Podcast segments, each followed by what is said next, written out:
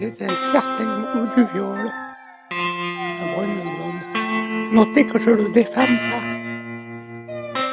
Aujourd'hui, le féminisme, voilà, c'était, c'était bien. Aujourd'hui, j'en ai rien à foutre. Même parce que je sais pas qui s'occupe de moi. Se préoccupe de moi.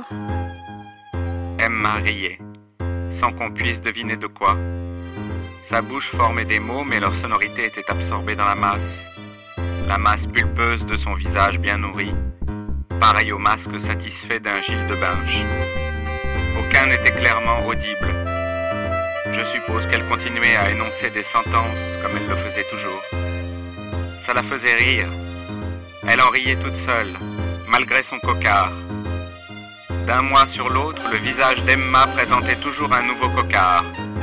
Une nouvelle échymose quelque part à la bouche, autour de l'œil ou aux ailettes du nez. Ça ne l'empêchait pas de sourire, ni même de rire à gorge déployée. Peut-être même que d'une certaine façon ça l'y aidait.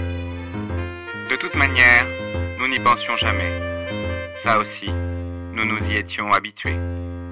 Nous nous y étions habitués. Nous nous y étions habitués. Nous nous y étions habitués. A kiss with a smile, would you,